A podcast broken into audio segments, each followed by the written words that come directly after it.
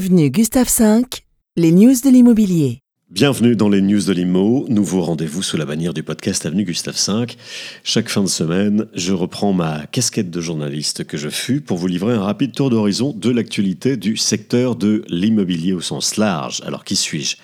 Jean-Christophe Dimino, bienvenue, ancien journaliste pour euh, la télé, pour la radio, RMC notamment, désormais agent immobilier à plein temps depuis 2018. À retenir cette semaine, ces trois infos donc. Du jamais vu depuis 50 ans, le nombre de transactions s'est effondré en 2023 selon la FNAIM. Le DPE, pas si efficace que cela, vous verrez. Et puis les agences immobilières en France, plutôt mal en point. Les news de l'immobilier. C'est une baisse historique, moins 22% pour l'année 2023. Vous avez bien entendu, moins 22%, soit une baisse vertigineuse par rapport à 2022. Il s'est conclu 875 000 transactions en France l'an dernier, soit le plus faible chiffre depuis 50 ans.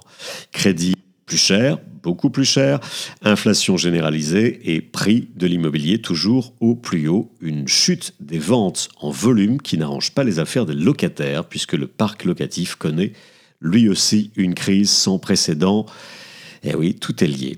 Et qui dit immobilier en berne dit professionnel en grande difficulté. On apprend que le nombre d'agences en cessation de paiement ou en procédure de sauvegarde, eh bien ce nombre a doublé l'année dernière. 910 défaillances recensées, cela fait 15 ans qu'on n'avait pas vu ça. Quasiment un millier d'agences fermées, ou tout comme c'est proche du niveau record de 2009 qui avait enregistré plus de 1200 faillites. Un dernier chiffre tout aussi parlant, les défaillances d'entreprises françaises ont bondi de 30% dans l'ensemble de l'économie française l'an dernier elles ont explosé de 116% pour les seules agences immobilières. Enfin, le DPE à l'épreuve de la réalité, selon une étude publiée par le Conseil d'analyse économique, il y a un net décalage entre les DPE, les diagnostics de performance énergétique, et la consommation énergétique réelle des logements.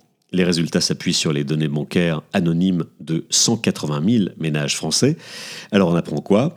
On apprend que quand bien même on habiterait un logement bien noté dans le DPE, eh bien on ne ferait pas pour autant d'économie d'énergie. En clair, un bon DPE n'est pas synonyme d'économie réelle.